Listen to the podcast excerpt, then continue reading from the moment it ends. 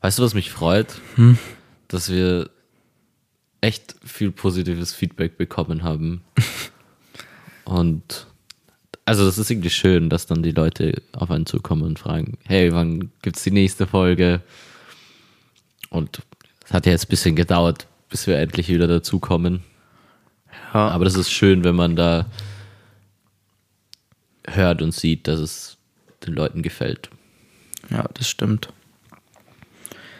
Deswegen sind wir jetzt schon im Jahr 2023. Ja. Und was hast du? Hast du dieses Jahr Reisepläne? Das ist eine gute Frage. Nicht wirklich. Also ich, ich habe Lust, irgendwann im Sommer vielleicht mal mehr so in Richtung eine Reise durch die Natur zu machen, in Österreich vielleicht. Oder in angrenzenden Ländern. Aber ich glaube nicht, dass ich sehr weit wegfahren werde. Okay. Du? Ähm, ja, also ich habe schon, ich habe eh immer eine offene Liste an Ländern, Städten, Sachen, die ich sehen möchte. Dieses Jahr konkret kann ich mich jetzt nicht festlegen, ob ich irgendwie, ob ich es schaffe. Weil Das ist bei mir auch das Problem, dass ich glaube, dass ich es einfach nicht schaffe zeitlich. Lust hätte ich natürlich schon. Ja, ja, klar. Aber ja, ist halt auch Uni und Uni viel zu tun und halt auch, ich bin halt auch durch die Arbeit begrenzt, dass ich halt ähm, Urlaub nehmen muss. Und wenn man, wenn man irgendwo hingeht, ähm, habe ich für mich festgestellt, also ich war ja, ich bin ja schon ein bisschen gereist in meinem Leben jetzt, und dass man schon immer mal Minimum so drei, vier Wochen irgendwo hingehen sollte, ein Land, um sich das wirklich genauer anzuschauen, weil es bringt ja nichts, wenn ich eine Woche nach, keine Ahnung, nach Südamerika fliege, da ha- hast du, da nimmst du nichts mit für dich. Und ich glaube ja, genau das ist ja der Key Point. Wir reden ja von Reisen und wir reden nicht von Urlaub. Ja, nicht von dem typischen Tourismus. Genau, also da reden wir von, wenn ich jetzt eine Reise machen möchte, will ich, dass sie, dass ich ein Abenteuer habe, dass ich was erlebe, dass ich mit dem Land, mit der Kultur, mit den Menschen interagiere, dass man was sieht, dass man, dass wirklich so, du, dass du diesen Ort verlässt und sagst, okay, das ist, ist ich trage ein Stück von dem Land, von dem, wo ich war, ein bisschen in mir. Und ja, da wollten wir heute eh drüber reden. Über Reisen in jungen Jahren, was wir glauben, was das bringt, Vor- und Nachteile, was unsere Erfahrungen sind, weil ja, Willst du vielleicht mal anfangen, kurz zu erzählen, wo du schon überall hingereist bist? Ja, also ich glaube, wenn man äh, sowas anfängt, ich glaube, das ist halt immer von Mensch zu Mensch unterschiedlich. Ich meine, es gibt Leute, die sind schon viel gereist, wenig gereist. Ich glaube, dass tatsächlich so dieses Welt sehen wollen, Weltoffenheit hat, glaube ich, auch viel mit, mit schon mit der Erziehung zu tun, vielleicht. Oder halt mit so diesem Fernweh, was man beschreibt. Weil ich war als Kind, war ich schon immer viel mit meinen Eltern, zumindest mal in Europa unterwegs. Und ich glaube, wenn man das halt interessant findet, dann entwickelt sich das auch so ein bisschen in einem. Ich weiß Sehr nicht. interessant, ja. Also ich, ich, ich reise auch gerne. Ich, ich bin auch mal eine Zeit lang gereist.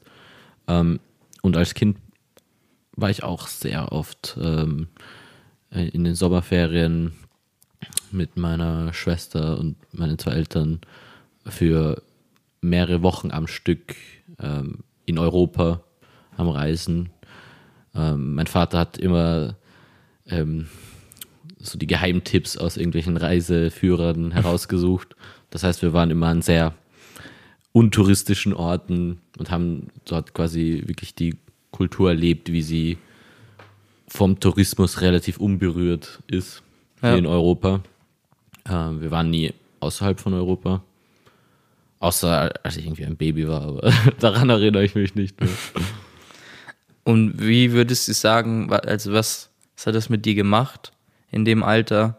Kannst du das irgendwie in Retro-Perspektive einordnen, dass das irgendeinen Benefit hatte oder dass das eine krasse Erfahrung, die dir immer geblieben ist oder einfach sagen, ja, man hat halt keine Angst, woanders mehr hinzugehen. Es hat sicher meine Perspektive darauf geöffnet, dass ich gesehen habe, dass es auch was anderes gibt als das, wo ich aufwachse.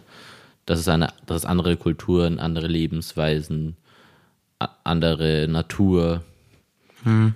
dass es ganz andere Lebensstile gibt, die auch, wo die Leute auch zufrieden und glücklich sein können. Und was gar nicht oder recht relativ wenig eigentlich dann nur noch mit dem zu tun hat, wie wir hier. Also ich bin hier in Wien aufgewachsen. Ähm, das ist sehr unterschiedlich. Also Großstadt und irgendwo am Land, am Meer, auf irgendeiner kleinen Insel oder so. Ja.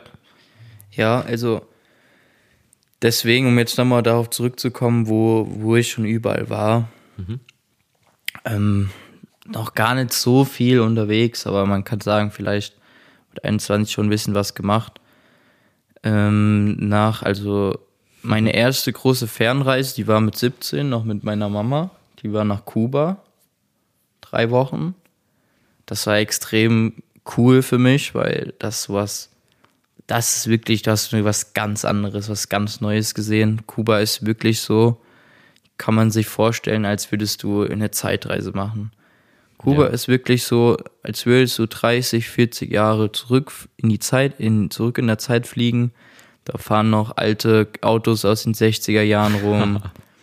da hast du, da gibt es auch nicht überall WLAN oder äh, keine Ahnung, also da fahren noch Kutschen oder Leute reiten noch auf Pferden zum Teil und du hast, die haben einfach noch ein sehr, sehr, ja, ein bisschen älteren Lebensstil, halt auch durch die Geschichte, Kommunismus und so. Ich meine, das kann jeder ja ein bisschen sich mal informieren.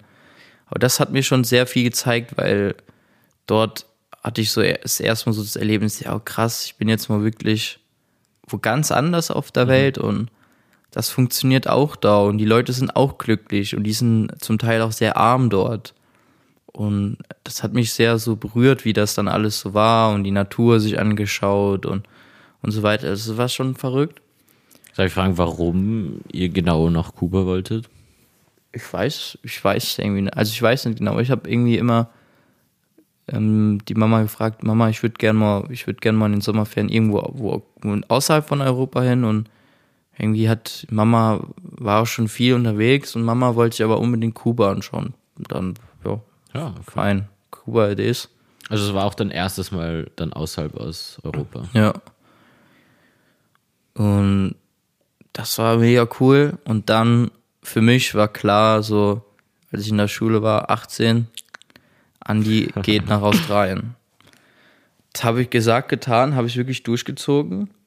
Ähm, mhm. Und das ganze Erlebnis Australien hat mich ganz, ganz, ganz, ganz viel weitergebracht, gelehrt, äh, Nerven gekostet, alles. Weil, ja, es war halt im Prinzip so, ich wusste, ich will dahin, dann musste ich erstmal überlegen, okay, wie viel Geld braucht man denn ungefähr überhaupt für dort mal so hinzufliegen und das alles zu machen. Mhm. Und dann habe ich auch noch, da hatte ich zwei, ne, drei Monate mit meinem besten Kumpel damals zusammen in der Fabrik gearbeitet, so. Noch in Deutschland? Ja, in Deutschland und dann haben wir, dass ich da so mein, mein Geld anhäufe. Mhm.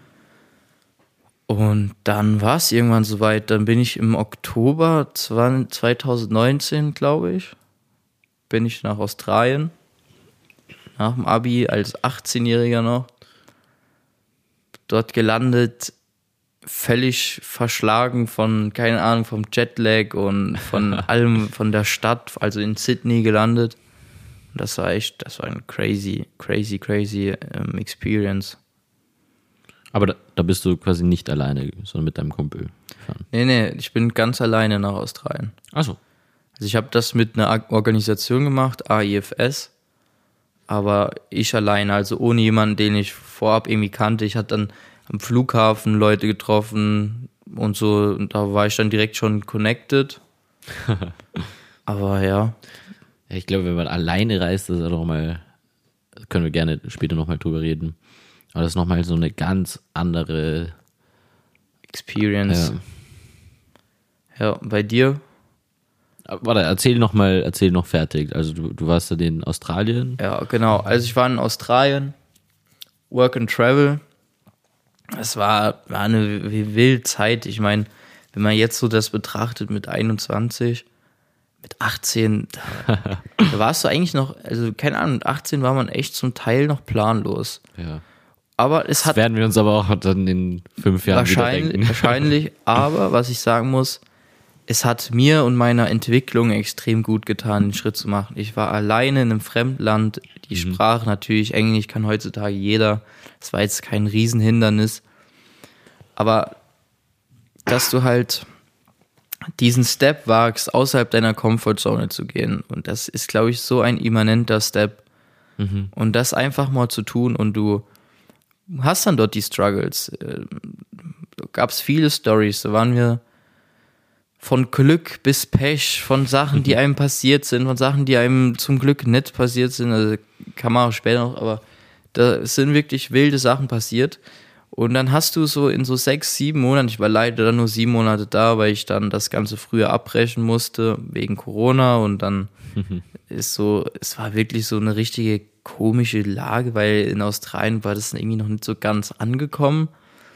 Und auf einmal rufen mich meine Eltern halt an, ja, ähm, du musst nach Hause kommen, bla, das ist jetzt Coronavirus und keine Ahnung, alles geht so, die Welt geht unter und dann bin ich so nach Hause geflogen und war, war, war verwirrt, warum, warum tragen die Leute denn eine Maske? Was ist denn hier los? Die haben Handschuhe an. Ich so, was ist passiert? Das war bei mir auch so. Ich war auch auf der Reise, ähm, als Corona gekommen ist. Und das war auch. Ich habe so mit meinen Eltern, so wie du, ich war am Strand, bin, ich kann mich erinnern, ich bin am Strand gegangen. Man hat nichts von Corona irgendwie mitbekommen dort, wo ich war. Und ich, ich sehe nur hin und wieder, habe ich halt kurz die Nachrichten angeschaut und mit meinen Eltern telefoniert. Und dann erinnere ich mich, ich gehe da auf diesem Strand und sie sagen, du solltest jetzt wirklich zurückkommen. Ja. Ja, wie war das denn bei dir? Wo warst du denn? Was, wie, was war deine erste Reise? Also bei mir war es auch so, dass ich nach der, nach der Matura, ähm, nach dem Gymnasium quasi ein Gap Year gemacht habe und da wollte ich, äh, habe ich auch am Anfang gearbeitet bis Februar und wollte dann im Februar äh, verreisen und mein Plan war eigentlich dann für ein halbes Jahr nach äh, vor allem China. Ich wollte eigentlich zwei Monate lang in so einen Kung-Fu-Tempel in China ähm, gehen. Ähm, und dann eine Woche äh, bevor vor, der Ab vor dem Abflug ähm, kamen halt die News, dass in China Coronavirus ausgebrochen ist und dass man halt jetzt nicht mehr nach China fahren sollte. Und dann habe ich nochmal meinen ganzen Plan nochmal neu planen müssen. Ähm, ich, ich war dann zwei Wochen ähm, mit einem Freund und seiner Mutter in, in Indien und also weil die fahren irgendwie fast jeden Februar nach Indien. Und ich bin dann weiter nach Hanoi in Vietnam, habe dort eine, eine Freundin aus der Schule getroffen, die dort so ein sozial, sozi soziale Arbeit gemacht hat und zu dem Zeitpunkt gerade fertig geworden ist. Und dann sind wir noch zusammen gereist. Eigentlich war der Plan, dass wir dann zusammen zu Bekannten von ihr nach Shanghai in China eben fliegen für eine Woche und dass ich dann weiter zu dem Kung-Fu-Tempel. Aber ja, eben, wir sind dann doch nach äh, Hanoi und dann nach Thailand für eine Woche, äh, aber nur im Norden von Thailand, äh, Chiang Mai. ist mehr so nicht dieses typische Thailand, wie man das so von den Backpackern kennt, sondern mehr noch so normaler, sag ich, sag ich mal, weniger du oder sagen wir, Durchschnittstouristen sind einfach älter, nicht so diese typischen jungen Backpacker. Und dann sind wir noch ungefähr zweieinhalb Wochen ähm, durch Myanmar gereist. Genau. Und eigentlich hatte ich dann den Plan noch drei, vier, fünf Monate oder so weiter alleine zu reisen. Sie hatte den Plan dann zurück nach Wien zu fliegen. Ähm, aber im Endeffekt sind wir dann zusammen zurückgeflogen wegen Corona eben. Ja. Ja, das war halt dann, ja, ein komischer, komischer Zufall. Bei mir war es halt so, ja, ich war dann, wir waren, ich weiß nicht, wir waren in Sydney angekommen, in so einem Hostel. Auf einmal so, ja, okay, man ist jetzt auf einmal zu so sechs im Hostel. Auch so für mich so eine neue Experience. Das war aber okay, das war fein. Und dann hatte ich so ein paar Jungs getroffen und haben wir uns so entschieden, ja, nee, Hostel machen wir nicht. Komm, wir, wir holen uns so ein Airbnb. Und dann waren wir so ein Airbnb, haben so gemietet, so ein Haus. So in, ich glaube, boah, ich kann dir, ich kann, ich weiß den Strand nicht mehr. So sind wir dort eingezogen, dann ist uns so aufgefallen, nee, das ganze Haus ist einfach verschimmelt. dann so, oh Mann. Weißt du, so alle so 18-Jährige, oh Mann, scheiße, das machen wir jetzt. Ja, okay, in zwei Stunden diskutiert, haben wir gesagt, nee, können wir nicht bleiben. Halt bei Airbnb gemeldet, ja, Airbnb, da, das ist Schimmel und so weiter. Können wir da irgendwas machen? Okay, gecancelt, einen Voucher gekriegt. Und dann haben wir so einen Tag Zeit gehabt, also einen Abend Zeit gehabt, so irgendwie uns noch was zu organisieren. Und da war auch die erste wilde Story in Australien, war einfach, wie wir dann ähm, irgendwie auch auf Airbnb jemanden geschrieben haben und der hat gesagt, ja gut, passt, in so einer Wohnung in Sydney, in Mascot. Und morgens wir alle Backpacks an, mit der U-Bahn wieder in die Stadt, richtig rein, ruft er mich an, ja, sorry, es geht nicht, so, die Wohnung ist doch, und sagen wir so, boah, scheiße, kacke, was machen wir jetzt? Er hat gemeint, ah ja, aber er hat gerade, ist ihm eine Wohnung fertig und weil er uns sympathisch findet und er will uns jetzt nicht im Stich lassen, gibt er uns die. Und da hatten wir einfach so, wir waren so zu sechs, zu sechs Backpacker, so random Jungs, hat er uns einfach so eine, hat er uns einfach so eine neue, wirklich komplett neue Penthouse-Wohnung, so in City in Mascot gegeben, mit so einem Balkon, der um das ganze Wohnung ging, so 200 Quadratmeter, was ist ich groß. Das war halt dann wild. Und dann haben wir so, da so einen Monat wirklich da so, echt so gelebt, also keine Ahnung, wir waren halt jeden Tag am Strand, irgendwas, dann waren wir was trinken, Party gemacht, dann bei uns zu Hause. Und dann so nach einem Monat denke ich so, what the fuck, einfach schon 2000 Euro ausgegeben oder so. ich denke so, shit. Und dann so, ja, dann holt dich die Realität relativ schnell wieder ein, weil dieses Reisen oder egal wo du auch bist, das ist auch wirklich teuer zum mhm. Teil. Und ich meine, und dann habe ich, okay, gut, Work and Travel, und dann habe ich mir halt Arbeit gesucht, so in einem anderen Land, weil man hat ja dieses Working Permit Visa in Australien, was man einmal im Leben kriegt, aber nur bis 35 Jahre. Aber ich glaube zum Beispiel für Österreicher ist es nicht der Fall. Es gibt bestimmte Regelungen. Da gibt es bestimmte Länder, die davon ausgeschlossen sind oder halt. Also wir kriegen das gar nicht oder? Ich glaube, ihr kriegt dieses Working Holiday Visa kriegt man als Österreicher, soweit ich weiß, nicht. Okay. Keine Ahnung. Und dann, ja, dann da irgendwie auf Jobsuche gewesen, auf, auf so drei, ich war wirklich auf 30 Interviews, so Group-Interviews, wo auch immer. Aber im Endeffekt muss ich auch sagen, das hat mir sau viel geholfen. Weil du musst Glaub halt ich. mal, du musst halt mal lernen, okay, wie stellst du dich vor? Wie interagierst du mit den Menschen? Wie kleidest du dich? Was ist dein Auftritt? So generell, so mhm. mit 18. Und ich hatte so bestimmt 25, 30 Mal abgelehnt und dann hatte ich halt irgendwann Glück und hab so ein, hab's dann geschafft und konnte dann bei Tommy Hilfiger arbeiten, so in so einem, so einem Outlet Center. Und das war ziemlich cool und das habe ich dann dort so zwei Monate gemacht oder eineinhalb und habe dann dort so ein bisschen so das, ja, das Leben gelebt von so jemand, der halt arbeitet, anstatt nur Backpacking war. Sehr interessant. Und ja, und das war auch wirklich so meine erste so Work Experience zum Teil. Wie geht man mit Mitarbeitern um, mit dem Chef und so. Das war eigentlich echt eine coole Experience, weil im Retail, du musst ja auch viel mit den Kunden interagieren. Dadurch habe ich mein Englisch schon auch nochmal auf echt verbessert. Mhm. Und das war, das war dann echt cool. Man ist ja auch, wenn man so weit weg von zu Hause ist, komplett frei zu tun, ja. was man machen will. Ja. Man muss halt schauen, dass man überlebt. Das hast du gemacht, indem du halt ja. einen Job gesucht hast. Aber du konntest dir aussuchen, was für den Job du suchst, wo du jetzt wohnst, wie du wohnst, was du machst. Ja. Weil niemand dir irgendwie sagt, mach doch vielleicht eher das. Ja. sondern du konntest wirklich einfach exakt das machen, was du wolltest. Natürlich musstest du auch genommen werden für den Job.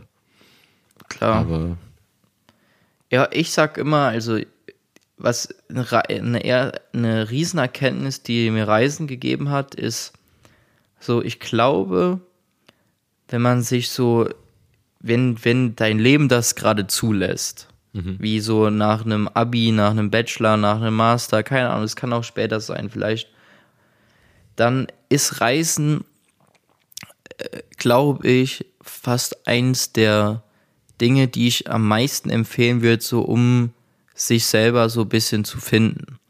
Das klingt jetzt zum Teil sehr klischeehaft, aber das, was du halt, wenn du halt sagst, okay, ich habe jetzt mal sechs Monate Zeit und ich flieg mal nach Südamerika, Südafrika, Sydney, Australien, wo auch immer hin. Und du bist halt mal dort und hast einfach mal diese Zeit dir weg. Du wirst, bist nicht gepressured von irgendwas. Und was dann passiert ist, dass du einfach mal anfängst, nur die Sachen zu machen, worauf du Lust hast. Also nur die Sachen zu machen, was dein Herz, dein Bauchgefühl dir sagt. Nämlich so, okay, soll, ja, natürlich gehe ich heute mal surfen und natürlich esse ich heute, probiere ich heute mal die neuen Nudeln aus oder was weiß ich. Du, du lässt dich halt einfach viel mehr von deinem Herzen, von deiner Intuition leiten.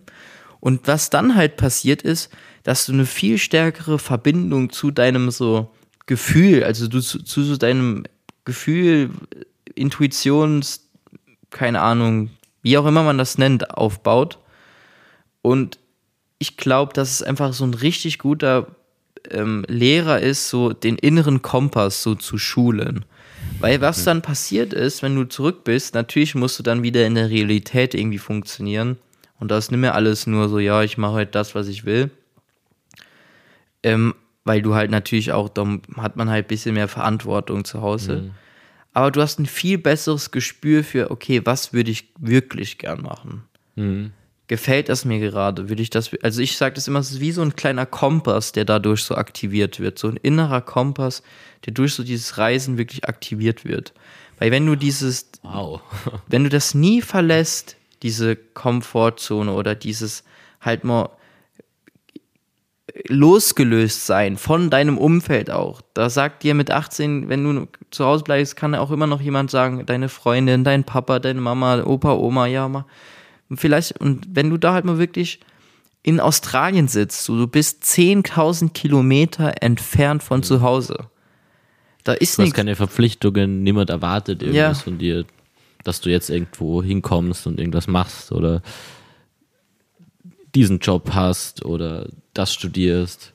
Weil du hast ja auch quasi dieses Zeitfenster freigenommen, wo du sagst, das ist mein Zeitfenster, in dem ich jetzt wirklich einfach mal offen lasse und du hattest wahrscheinlich auch den Plan danach, was du danach machst, nehme ich an. Oder Wie, was meinst du? wenn du wieder zurückkommst. Ja, eh, also studieren, was ich ja mehr oder weniger auch dann Ja. umgesetzt habe. Ja. Ähm, und ja, und ich kann mich auch noch dran erinnern, und äh, man muss auch ehrlich sein, das ist auch nicht immer schön, so eine Reise. Ich weiß, äh, okay, ich muss dann umziehen, dann bin ich in Sydney umgezogen, habe ich erstmal eine Wohnung finden müssen. Und dann waren so die Leute, die ich kannte, haben in mehr in der Stadt drin gewohnt und dann einige sind schon weiter. Und dann war ich so zwei Wochen, war ich so ganz, ganz alleine einfach mit mir. Und das hat mich damals extrem schon auch belastet und fertig gemacht. Und ich hatte wirklich dann so Heimweh nach zwei Monaten erst erste Mal. Und da bist du wirklich an einen Tiefpunkt angelangt. Also wirklich, da bist du wirklich fertig. Und dann aber, du weißt ja, ich, ich gehe, ich gebe aber nicht auf, ich will nicht heim.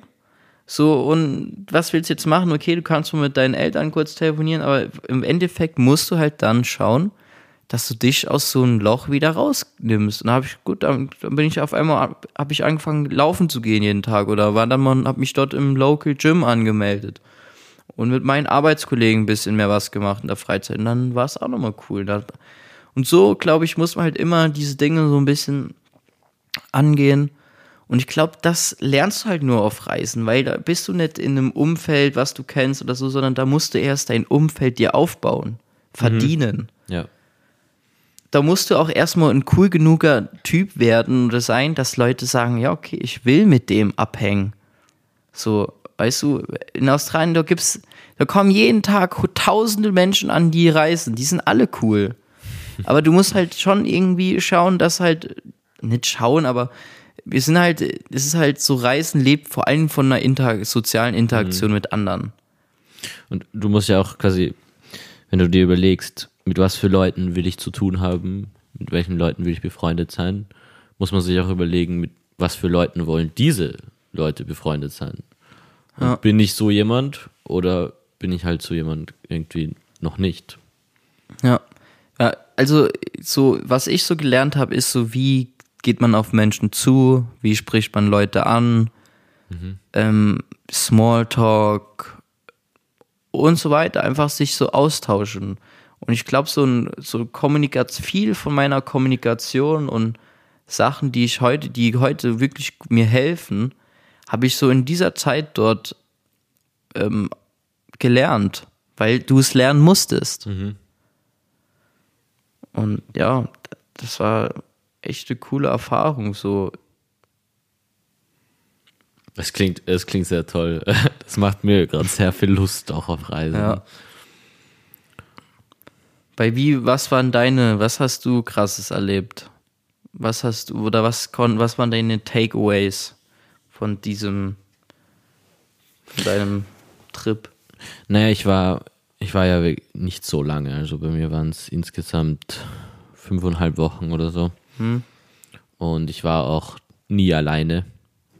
Hm. Außer einmal irgendwie zwölf Stunden bei einem Flug von Indien nach äh, Vietnam. Für mich war es mehr ganz neue Kulturen sehen. Hm. An, ganz andere, weil ich glaube, Australien und Sydney ist noch recht nah auch an, an unserer europäischen Lebensweise dran.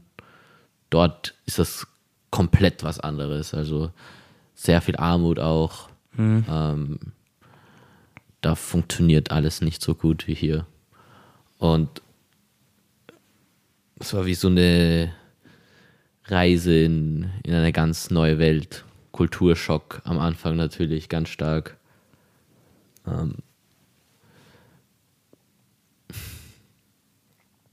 ich glaube, einer meiner größten Takeaways war zu sehen, dass es Menschen auf der Welt gibt, die nicht so leben wie wir und dass wir uns da umso mehr glücklich schätzen dürfen, hier aufgewachsen zu sein hm. und in so einer Welt zu leben, wo wir so viel positive Sachen haben, so viel Unterstützung, mehr oder weniger machen können, was wir wollen. Hm. Ähm,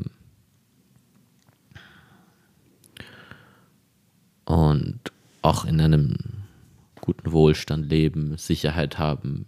Wir können, wenn uns irgendwie der Arm bricht, können wir einfach ins nächste Krankenhaus gehen. Ja. Und das ist dort äh, nicht so, die Hygiene ist dort schrecklich. ähm, also ich, wenn ich jetzt darüber nachdenke, denke ich vor allem an Myanmar. Mhm. Ähm, Myanmar ist westlich von Thailand und ähm, zurzeit wieder unter Militärdiktatur. War bis 2012 unter Militärdiktatur, dann von 2012 bis 2021 hatte es so ein bisschen äh, demokratische Strukturen, hatten sogar einen demokratisch gewählten zivilen Präsidenten, ähm, aber 2021 gab es dann Mil einen Militärputsch und jetzt ist quasi wieder der Militärgeneral der Macht sozusagen. Mhm.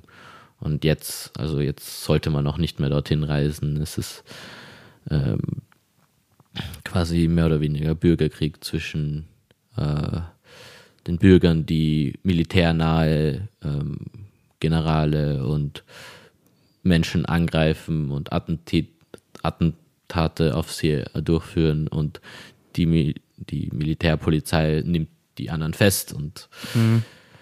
ähm, auch als, als ähm, wir damals dort waren, durften wir nur in bestimmte Bereiche, weil ähm, bestimmte andere Bereiche äh, es sozusagen zu gefährlich gewesen wäre für Touristen, ja. weil wir wahrscheinlich dann einfach verschwunden wären. ähm,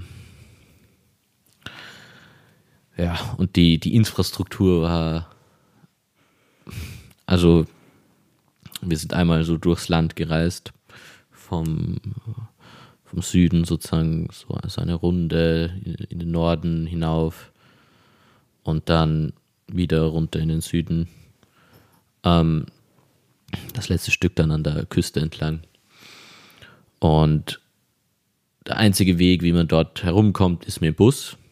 Ähm, die Busunternehmen, da muss man auch äh, einfach zur Bushaltestelle hingehen und sich, kann sich dort das Ticket halt kaufen.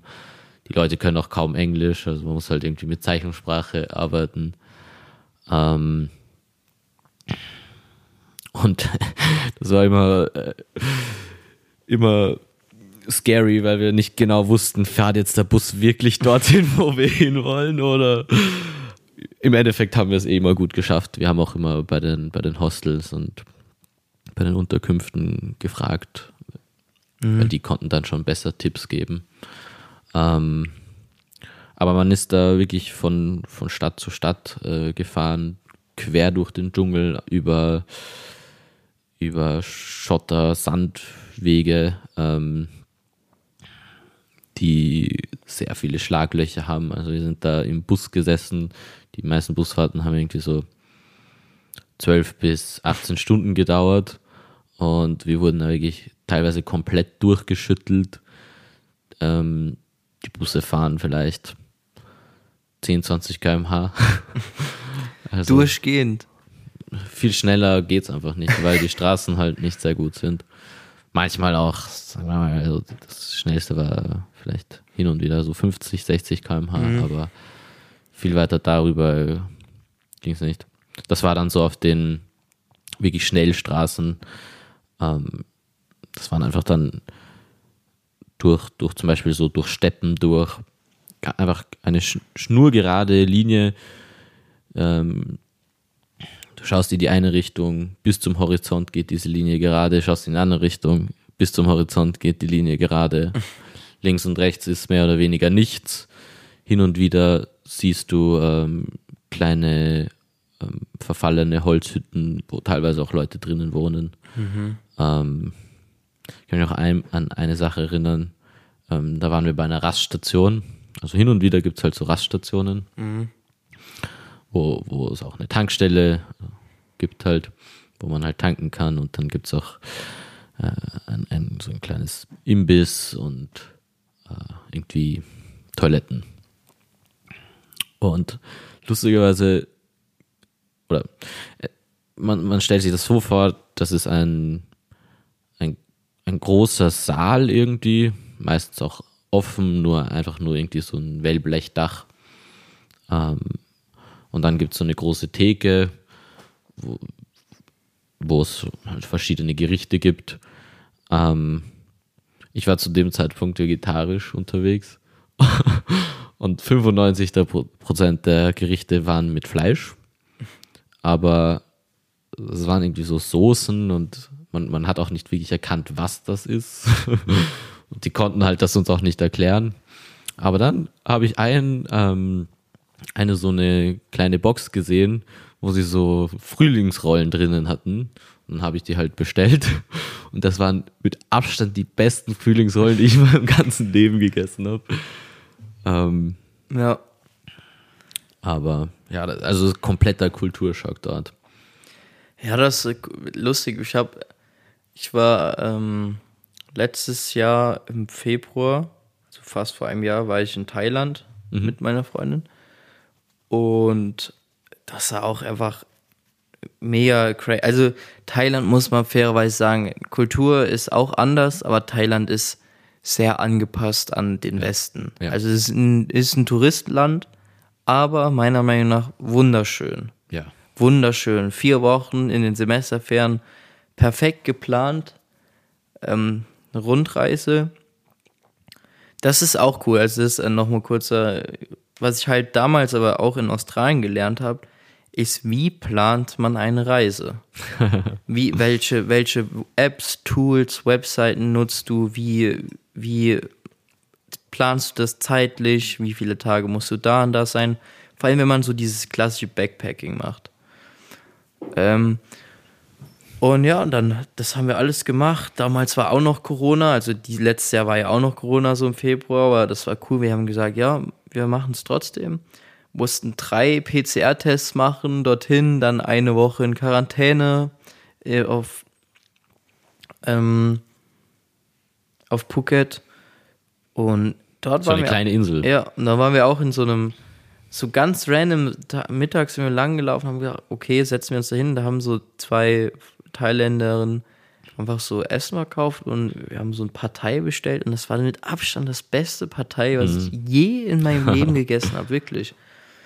Und ja, und dann waren wir dort halt überall und mit den Leuten interagiert. Und dann später waren wir halt äh, auch im Norden von Thailand, wie du eben schon gesagt hast, in Chiang Mai. Chiang Mai wirklich unglaublich schön. Es ist einfach eine Stadt, ähm, das, ist, das war früher die Hauptstadt von Thailand, vom thailändischen Königreich. Stehen Tempel, die sind, keine Ahnung, 600 Jahre alt. Und mal diese Kultur zu erleben, auf dieses, ich war, wir waren auch im Doi Intanon, das ist so ein Nationalpark dort, der höchste Berg in Thailand, wunder, wunderschön. So das habe ich noch nie sonst irgendwo gesehen. Ähm, und mit Buddhismus sich ein bisschen auseinandergesetzt. Wir haben uns eine Zeremonie angeschaut, wie so ein Siebenjähriger ins Kloster aufgenommen wurde. Und solche Sachen. Das ist, Cool. sowas ist dann einfach ein Erlebnis. Es ist halt was ganz, ganz anderes, ein ganz, ganz anderes kulturelles Ereignis. Aber du, man ist halt da und man nimmt das auf und das gibt dir irgendwas, weil du verstehst, es gibt wirklich andere kulturelle Ausprägungen und die leben das halt einfach so. Und das- sind auch glücklich. Ja, und das ist auch völlig fein. Und das war echt cool. Und ja. Ich habe ich hab mir noch ein paar Notizen gemacht. Ja. Ich muss sagen, ähm,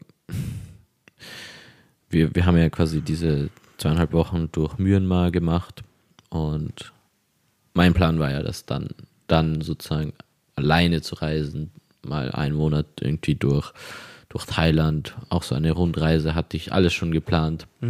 Ähm, dann nach Malaysia, runter, Singapur, vielleicht sogar dann rüber nach Australien irgendwann. Und ich, ja, ich wurde halt abgebrochen äh, wegen Corona. Aber wenn du jetzt so darüber erzählst, ich habe so Lust dazu bekommen, das irgendwie quasi nachzuholen. Ja, mach's. Also generell, wann willst du es sonst machen? Du hast, wie schon eben gesagt, ich glaube, es gibt so drei, vier Crucial Points, wo es am meisten bringt auch noch. Ja. Das ist wirklich nach dem Abitur. Dafür muss man aber bereit sein, weil das ist wirklich ein großer Step. Das ist nach, Aber ich, da muss ich kurz einhaken. Ähm, wenn man sich gut drauf vorbereitet, ich glaube, das, das kann jeder. Und ich glaube, das tut auch jedem gut. Also ich kenne Leute, wo du dir, wo ich mir gedacht hätte, ähm, wo ich das nicht erwartet hätte, dass die da so offen dem gegenüber sind zu reisen, alleine zu reisen und die lange Reisen gemacht haben, wirklich teilweise halbes bis Jahr lang, ähm, wirklich durch die ganze Welt und die kommen zurück und sind ganz verändert, sind voll offen geworden, haben sich, so wie du sagst, sie haben einfach diese, diese Entwicklung, gelebt. ja genau. Ja, was du ja da auch hast, das ist ja, wie du sagst, du triffst doch nicht, da ist nicht jeder gleich, den du woanders triffst. Aber was alle verbindet, ist dieser innere Antrieb oder diese innere Suche nach irgendwie, ich weiß nicht, nach dem Finden von sich selbst auf einer Reise oder einfach dieser innere Antrieb, sich wirklich mal was anderes anzuschauen. Und man, das Coole daran ist, dass wenn du so reist, du wirst immer mit jemandem über irgendwas reden können, weil euch verbindet was. So, du bist in einem Hostel mit jemandem am anderen Ende der Welt und euch, ihr werdet irgendwas finden, was euch verbindet. Da gibt's auch, das ist auch cool. Ich habe auf so einer Reise und da bist du multi, multi, multikulturell unterwegs. Ähm, da sind Europäer, Asiaten, Australier, alles, Amerikaner und Menschen von verschiedenen Kulturen, verschiedener Hautfarben, verschiedenen Sprachen. Und ich habe nie in irgendeiner Art und Weise Rassismus erlebt, Hm. Gewalt. Es gibt immer mal, es gibt immer mal Auseinandersetzungen oder wirklich mal Missverständnisse. Völlig normal. Aber das habe ich nie negativ erlebt, dass es da wirklich irgendwelche ganz schlimmen Sachen gab. Und, dann, und das ist ja auch so ein Key Takeaway, wenn ich am anderen Ende der Welt bin und ich weiß, da ist ein Typ aus Frankreich und da ist ein Typ aus Indien und, und aus Amerika und wir verstehen uns alle. Wenn ich später in das Land reise, nach Amerika, nach Indien, dann weiß ich, okay, da, da ist ja jemand, den kenne ich ja und der war cool. So, und du nimmst so schon ganz anders die Welt wahr, also es verbindet die Welt viel, viel mehr. Ja. Und Du siehst, dass sie auch nur Menschen sind. Genau, genau. Und ihr seht, dass ihr alle irgendwo gleich seid und jeder halt irgendwie so ein bisschen anders groß geworden ist und die einen essen vielleicht ein bisschen was anderes oder reden anders. Aber im Endeffekt wird dir halt einfach klar, ja, wir sind alle tatsächlich eine Spezies. Ja. Also, das ist, du siehst es dann einfach so. Und was ja halt auch ein riesen, riesen, riesen Vorteil oder Benefit ist und sowas. Ich habe, ich kenne, habe jetzt noch, bin noch mit Leuten in Kontakt. Der, der ist jetzt gerade in Rio, einer, den ich kenne. Dann Leute in Deutschland, die überall sind, wo ich dort halt getroffen habe und so weiter. Du hast dann wirklich durch so eine Reise baust du dir auch ein, ein globales Netzwerk fast schon auf. Ja. Und das ist das Coolste, was es geben kann, weil wie gut ist es, wenn du sagst, okay, ah, nice, du bist in Rio, ja, kann ich, kann ich bei dir pennen? So, oder so Sachen. Dann, du musst da, das muss auch nicht extrem teuer oder irgendwas sein. Wenn du brauchst, natürlich muss man immer diesen Flugtickets und so machen. Aber halt dieses globale Netzwerk auch dadurch sich aufzubauen, ist auch ein riesiger Benefit. Und au- auch wenn irgendwas dort passieren würde, kannst du fragen, ja, wie siehst du das? Und siehst mal eine Perspektive von einer Person, die du kennst, die du ungefähr einschätzen kannst, die jetzt nicht, wo du nur, nicht nur deine Informationen durch Medien hast, sondern auch mal durch jemanden, der wirklich auch dort wohnt. Ja, das ist auch so lustig. Da habe ich eine Story zu. Ähm, ich war in Australien und Australien ist halt bekannt für Waldbrände. Und dann mein Papa so, ja, die sagen dort in Australien so schlimme Waldbrände und und es war zum Teil auch schlimm. Also es war zum Teil auch wirklich so, dass man echt Smog hatte und so. Aber mir hat dann mal ein Australier erklärt, dass diese Buschbrände, die in Australien stattfinden, komplett normal sind. Also es ist einfach wirklich ein, ein Phänomen oder also das ist einfach so, dass das völlig normal ist, dass das halt so Buschbrände gibt, weil ähm, so reguliert sich halt zum Teil die Natur. Das ist zum Teil mit menschlichem Eingriff und so. Aber tatsächlich ist das ein normales Naturphänomen in Australien, was halt einfach so passiert, damit, damit einfach so dieser Busch sich selbst erhält. Und das wird auch nie erwähnt, irgendwie in, in Medien oder so, dass das zum Teil wirklich auch völlig normal ist, dass sowas passiert. Ich meine, ich glaube schon, dass einfach die Intensität größer geworden ist, dass die Brände größer geworden sind, länger geworden sind, Ja, intensiver geworden sind. Aber ja, dass sie generell normal sind, so als würde man sich anfangen zu wundern, dass es in Alpen Lawinen gibt oder so. Ja. Ja, und dann halt hast du halt auch auf diesen Reisen, hast du halt Naturerlebnisse, die halt ihresgleichen suchen. Ja. Also ich weiß, ich war auf Fraser Island, ähm, das ist die größte Sandinsel der Welt.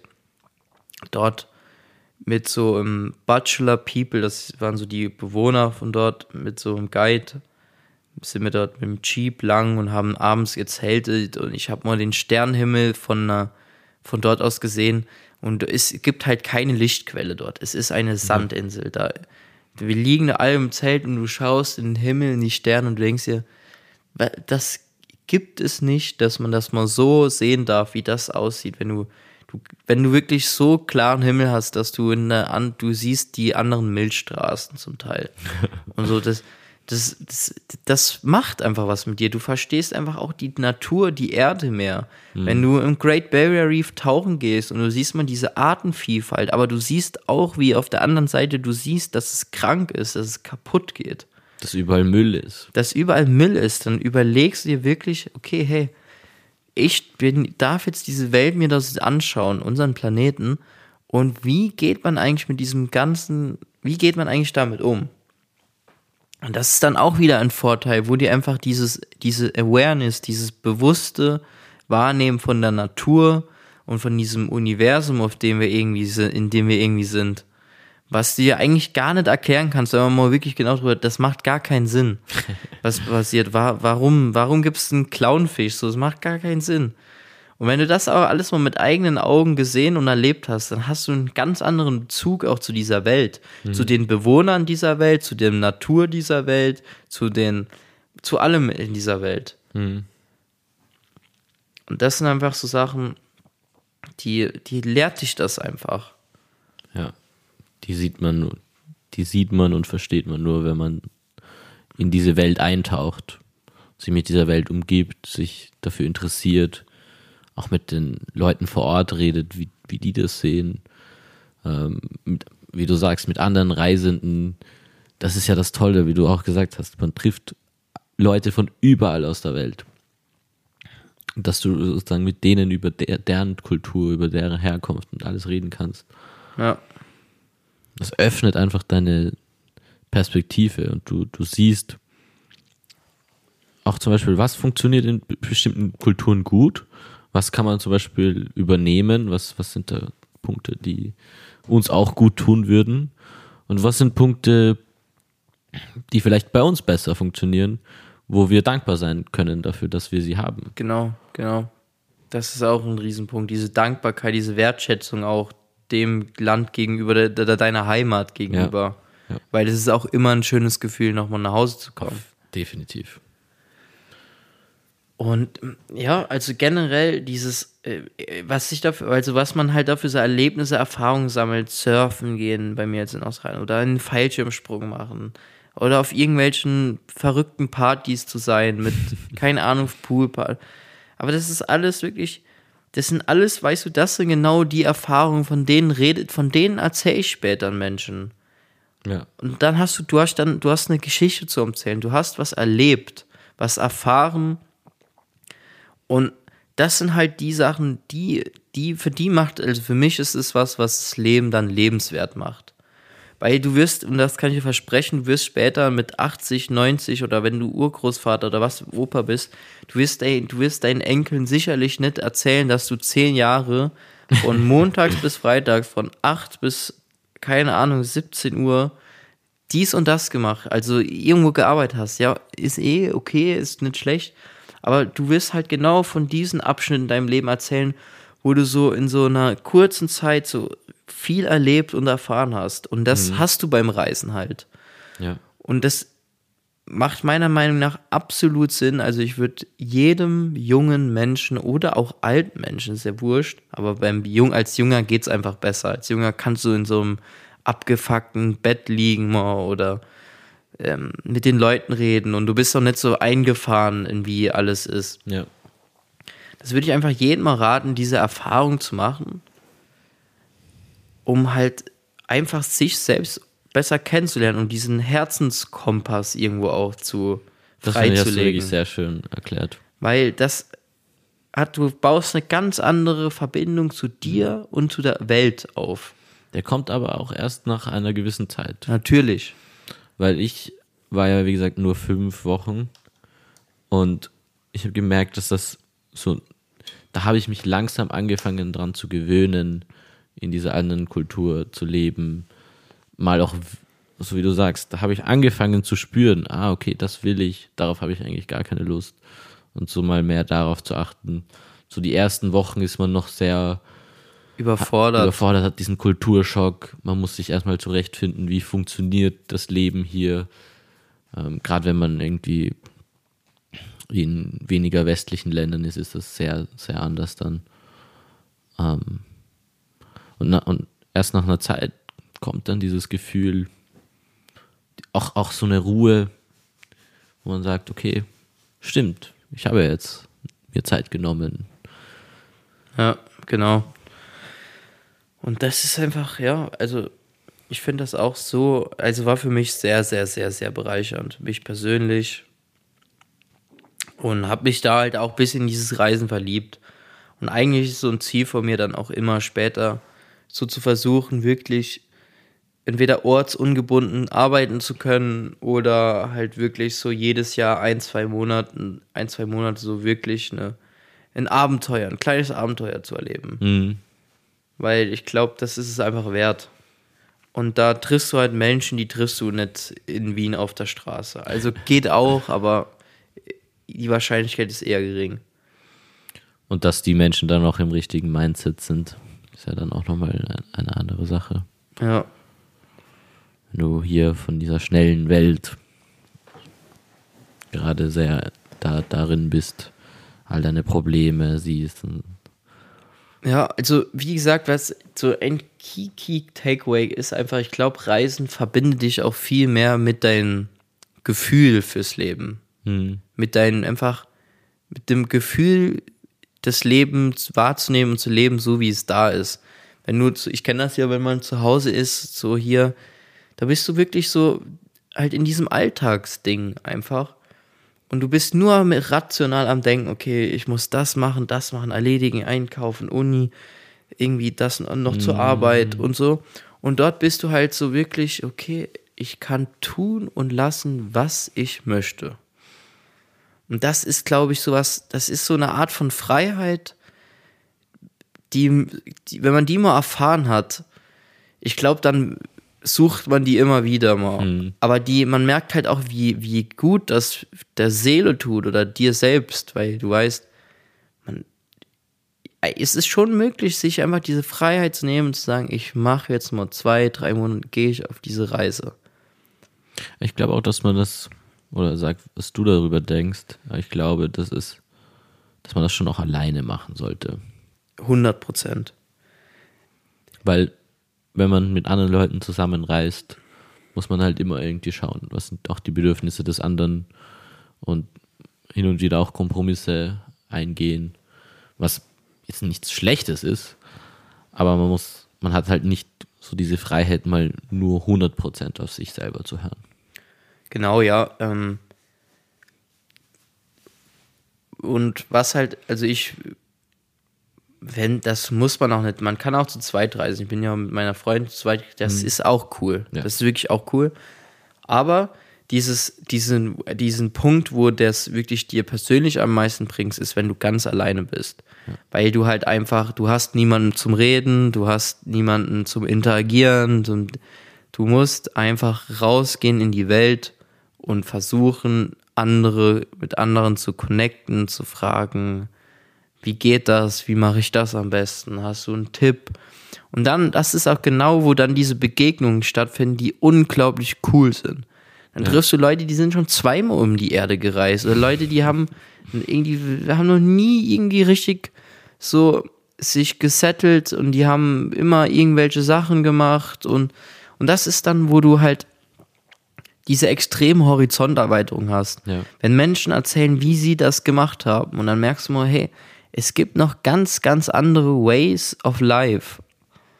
Und das, und das sind halt diese Leute, die triffst du halt auf so Reisen. Und das ist halt das Coole. Und dann hast du, du hast so eine extreme Perspektiverweiterung, Horizonterweiterung und dir wird einfach bewusst, dass halt es wirklich noch andere Kulturen und Sachen gibt, die auch funktionieren und nicht alles nur nach unserer Uhr tickt. Und das ist einfach das Coole am Reisen. Hm.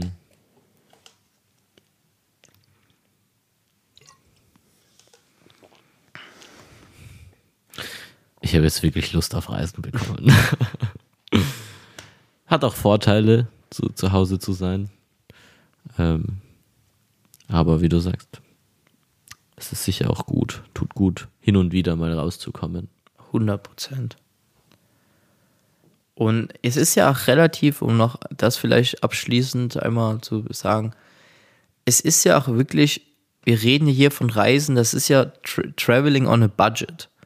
So, du hast einen Rucksack und du brauchst ein Flugticket und so ein Hostel und solche Sachen, das ist für jeden machbar, mal für ein, zwei Monate. Mhm. Und wenn du das dann willst, dann spart man halt das Geld oder geht arbeiten vorher, aber du kannst ohne Probleme in Thailand, kannst du ohne Probleme mal einen Monat verbringen für, pff, wenn du wirklich aufpasst, für so 800 bis 1000 Euro. Und da hast du wirklich mal einen Monat viel erlebt. Und ja. Das, und genau das ist ja das. Es gibt sogar Leute, die mit irgendwie 50 Euro um die Welt reisen. Ja. Also ist, es gibt halt nie die Ausrede, dass das irgendwie äh, wirtschaftlich halt sehr schwer ist, weil du bist ja nicht in Fünf-Sterne-Hotels. Und natürlich ja. musst du auch deine Erwartungen und deinen westlichen Standard runterschrauben, wenn du dort irgendwo hingehst. Aber das ist eine unglaublich gute Experience auch. Ja. Weil, Mal raus aus der Komfortzone genau. zu kommen. Mal irgendwie schauen, dass man irgendwo mithilft. Also ich habe ich hab mein Buch bevor meine Reise auch durchgelesen von einem Typen, der wirklich mit 50 Euro um die Welt gereist ist. Ähm, hat bei Segelbooten hat er gesagt, ich, ich helfe in der Küche und nehmt mich dafür mit. Hat bei irgendwelchen Leuten, die er so random kennengelernt hat, auf der Couch übernachtet und hat halt dann irgendwo als Tellerwäscher gearbeitet und was weiß ich. Ja. Also man muss halt dann seine Standards halt wirklich ja. stark runterschrauben. Aber, aber, aber auch genau das macht ja, ja dann das macht die Learning aus. Experience. Und es sind ja auch immer, das hat auch mal Joe Rogan gesagt, du, es sind ja auch diese Experience, die zum Teil, die im Moment selber oftmals zum Teil auch hart sind, echt hart und schwierig. Ja. Aber das sind witzigerweise die Momente, wo du so im Nachhinein mit so einem Lächeln drüber redest und denkst, krass, das war eine kranke Zeit. Ich war mit irgendeinem Segelboot, hab das, ja, ich war in Australien, habe ich sechs Wochen, so habe ich dort mal auf dem Bau gearbeitet und mhm. So einfach so in Australien so random, keine Ahnung, haben wir zum Teil so Drainagen gelegt und keine Ahnung, so, das war auch so eine random Zeit. Aber das ist halt auch, und die waren auch echt hart. Also da musst du wirklich einfach ranklotzen, ranklotzen anpacken. Aber das ist halt auch was, da hast du im Nachhinein, ja, okay. Habe ich aber mal gemacht. Ist cool. Ich kenne mich ein bisschen aus und das mal gemacht zu haben, ist halt wieder eine Story zum Erzählen. Und ich glaube, die, diese ganzen Erfahrungen, die kosten eigentlich nicht viel Geld, wo wirklich viel bringen. Du kannst heute auch in Wien, du fährst drei Stunden, setzt dich in den Zug für 30 Euro, gehst den Berg hoch, nimmst dir im Sommer einen, einen Sitz, einen, einen Schlafsack mit und dann schaust dir mal die Sterne an. Das hat, das kostet dich nichts. Mhm. Oder was, was, was ist, genau, was ist dieses Fünf-Sterne-Hotel, keine Ahnung, in, in, was weiß ich, wo, in Spanien oder in Mallorca an der Playa, wenn, das ist nichts gegen ein, ein kleiner, kleines Hostel irgendwo in, in Chiang Mai am Tempel, wo du morgens in irgendwie einen eigen gezüchteten Tee kriegst und halt dort auf einer unbequemen Matratze äh, liegst und aber da, keine Ahnung, Vögel rumfliegen und was weiß ich. Mhm. Das ist nichts dagegen. Das ist eine ganz andere Art von, von Welt wahrnehmen. Mhm. Man kann dann auch, wenn man zurückkommt, finde ich, viel mehr das schätzen, auch was man hat. Ja, mit Sicherheit. Ah, ich habe endlich mal wieder eine angenehme Matratze. Oder dann sieht man mal, wie viel es, wie, wie toll es ist, ein sauberes Klo zu haben. Ja. Also. Oder das. Oder Klopapier generell. Genau, oder dass du eine, dein, deine eigene Küche hast. So. Ja.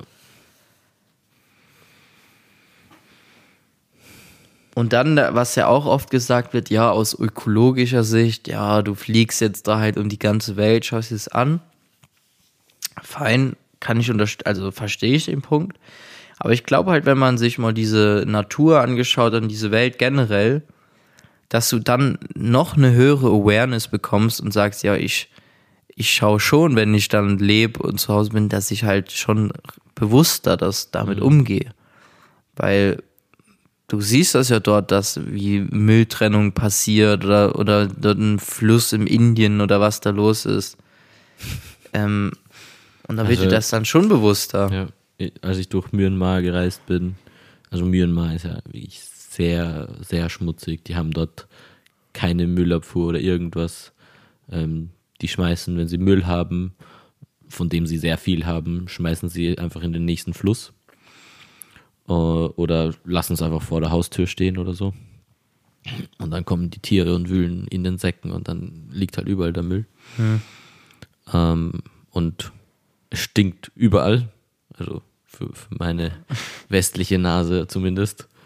Ähm, oder es, äh, auf den meisten Plätzen, sag ich mal. Ähm, und wirklich die, die Flüsse und alles ist pumpvoll mit Müll. Haben halt keine Mülltrennung, keine Müllabfuhr, gar nichts. Das Die leben, Crazy. die leben da mittendrin. Ja. Kinder spielen dann in dem Fluss, baden in dem Fluss, Ja. schaufeln vielleicht noch den Weg frei, weil so viel Plastik oben schwimmt. Ja. Das ist verrückt. Und man muss ja nicht fliegen. Man kann auch anders reisen. Und ich glaube,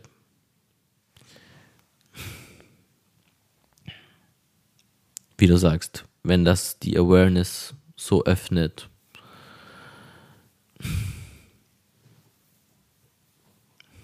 man kann ja das Fliegen jetzt auch nicht so verteufeln, finde ich. Ja.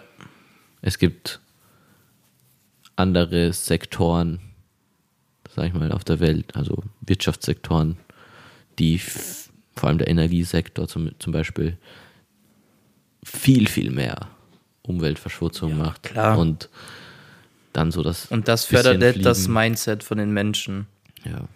Solange man nicht mit dem Privatjet herumfliegt, sondern in einem Flugzeug, das effizient gebaut ist, wo darauf geschaut wird, dass möglichst viele Leute reinpassen, möglichst wenig Sprit verbraucht wird Ja. und so.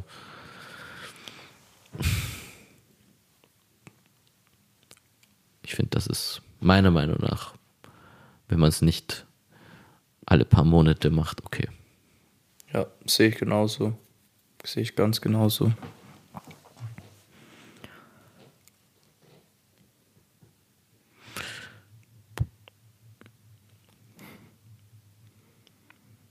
Ja. Äh, heute mal, glaube ich, ein bisschen längere Folge als die letzten drei. Ähm, aber war wirklich sehr interessant, mit dir darüber zu reden. Zu sehen, auch mal, ähm, wie viel, wie viel das dir ge ge ge gebracht hat, so Ja. lange auch alleine zu reisen. Ähm, es hat meine Lust so, so nochmal geöffnet. Ja, also ich kann es jedem empfehlen. Ja. Und ich habe noch viel, ich habe noch viel mehr zu erzählen. Aber das kann man dann ich, mal noch irgendwann thematisieren. Ja. Ich habe auch noch viel zu erzählen. Ähm, aber wieder mal danke fürs Zuhören an euch alle da draußen. Ja, danke dir. Danke dir, Anni. Dann bis zum nächsten Mal. Bis zum nächsten Mal.